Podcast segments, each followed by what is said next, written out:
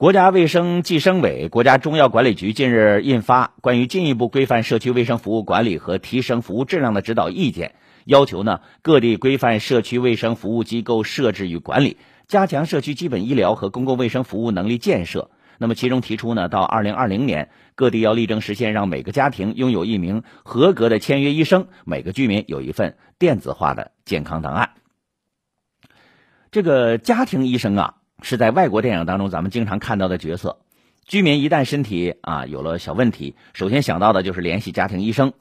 家庭医生呢，无异于居民健康的第一道保护神。不过啊，多数中国人对家庭医生啊还是很陌生的，即便有了个小感冒，也要跑到市中心的大医院去挂个专家号，唯恐在社区医院、基层医院治疗啊，或者请家庭医生到家里来看病呢，就觉得会耽误病情啊，酿成大祸。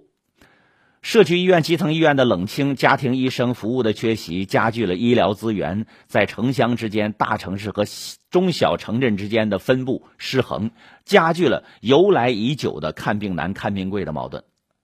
这个近年来呢，其实国内一些地方开展签约家庭医生服务的试点啊，其中北京市的探索呢是走在全国前列的。北京市呢推广家庭医生服务最核心的经验呢，就是家庭医生服务获得了医保的支持。部分服务费用呢可以由医保基金来报销。那么，通过北京等地的这个经验表明啊，医保呢其实是撬动我国家庭医生服务的有力的杠杆。当居民可以拿着家庭医生服务年费到医保报销一部分，当他们知道有资格签约的家庭医生都是正经八百的全科医生，而不是那种在小区门口支个摊子以免费体检之名行卖药之实的江湖游医，他们就会明白了。自己感冒咳嗽或者有个小病痛，这完全不必费力费神跑到大医院去排队仨小时看病三分钟。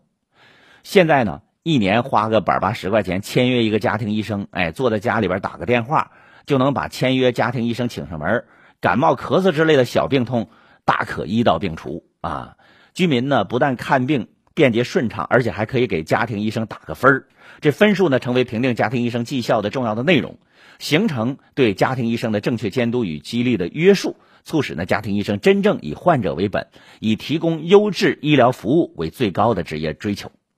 这个签约居民和家庭医生团队的这个建设呢，将为我国家庭医生服务体系建设呢，应该说会提供坚实的保障。